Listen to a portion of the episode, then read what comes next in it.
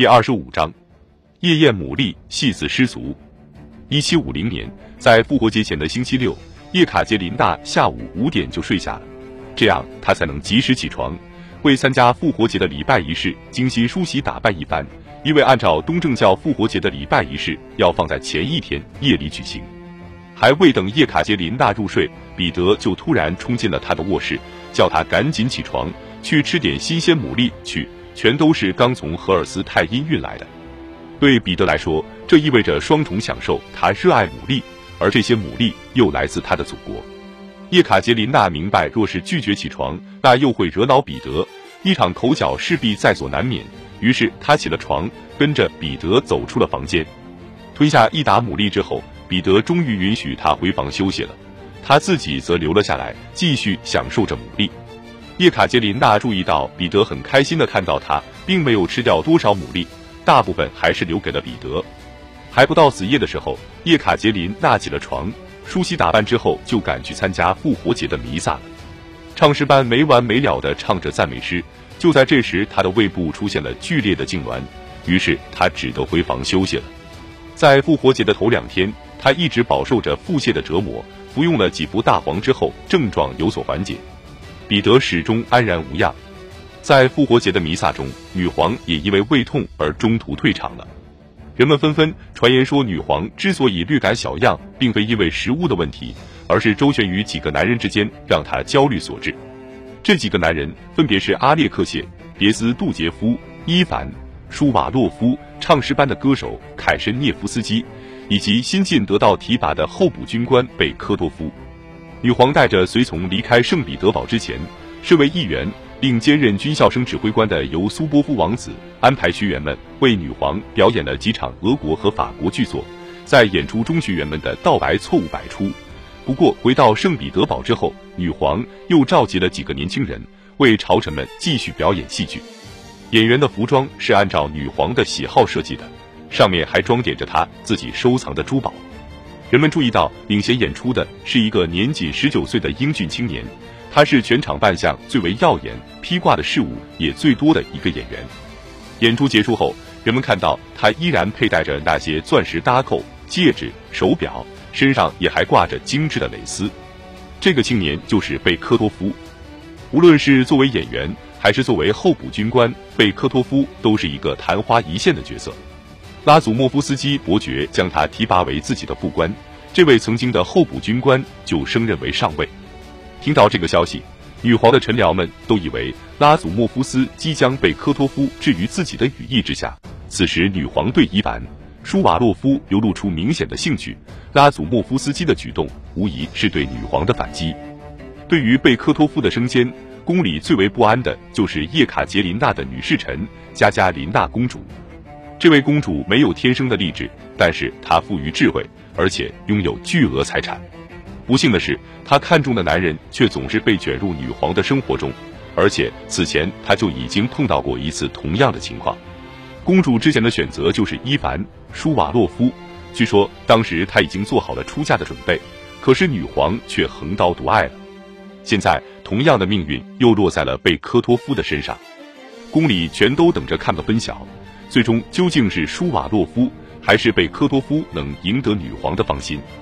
在风头正劲的时候，贝科托夫一时心血来潮，将女皇御用的唱诗班请到了自己家里。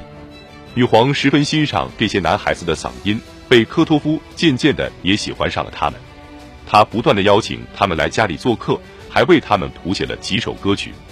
有些臣僚很清楚，女皇非常厌恶同性恋，他们认为贝科托夫同唱诗班男孩的交往必然存在性爱。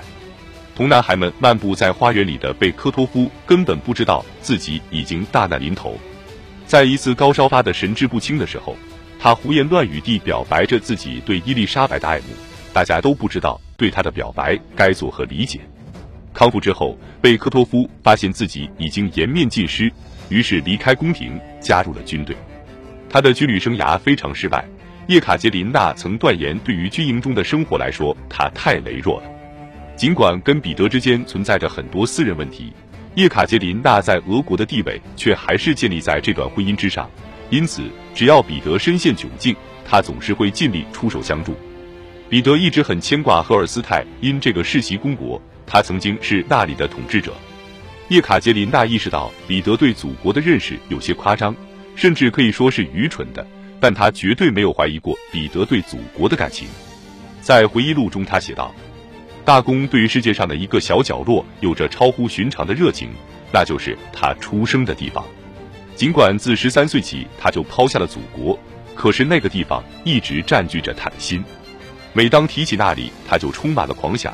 在他周围没有任何一个人去过他所说的那个神乎其神的乐园。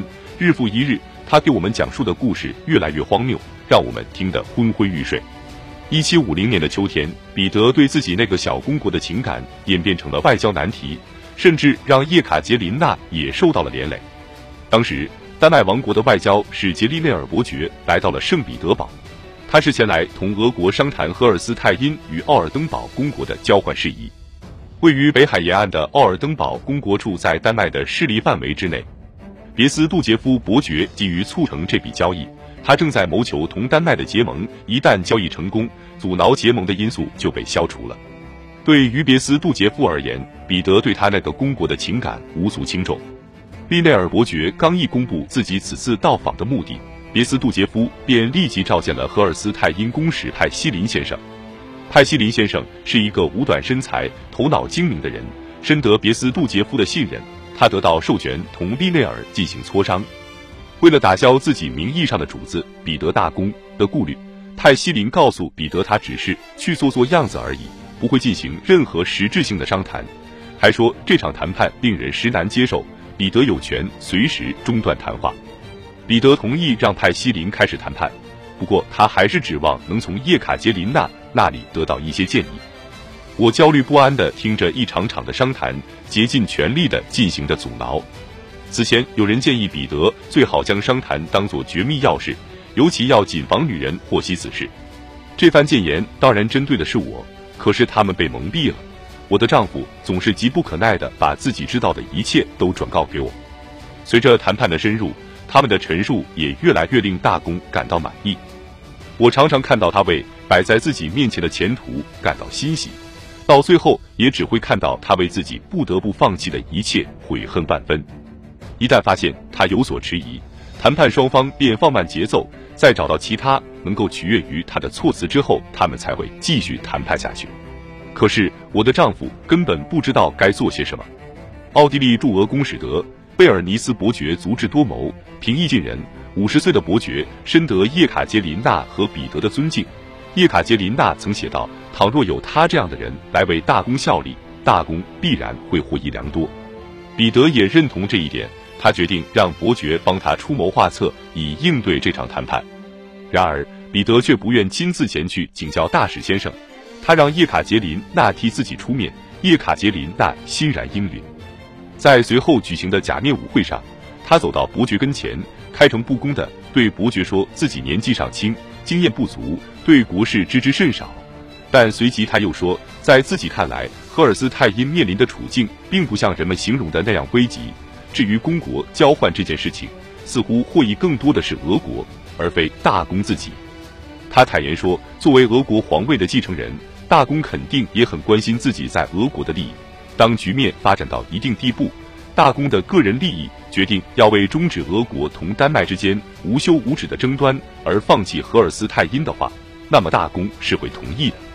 然而，目前的情形充满了阴谋的味道，一旦得逞，大公就会显得过于无能，在人民的心目中再也无法恢复形象了。他热爱荷尔斯泰因，尽管如此，谈判双方却还在坚持劝说他接受这种交换。而他自己却对背后的理由一无所知。听完这番告白之后，德贝尔尼斯伯爵回答道：“作为外交官，我不会对此事给予任何建议。但是作为德贝尔尼斯伯爵，我认为您所言极是。”后来，彼得告诉叶卡捷琳娜，这位大使曾对他说：“我能告诉您的，就是我相信您夫人说的没错，您应当仔细听听夫人的意见。”面对谈判，彼得终于冷静了下来，最终对两个公国进行交换的提议流产了。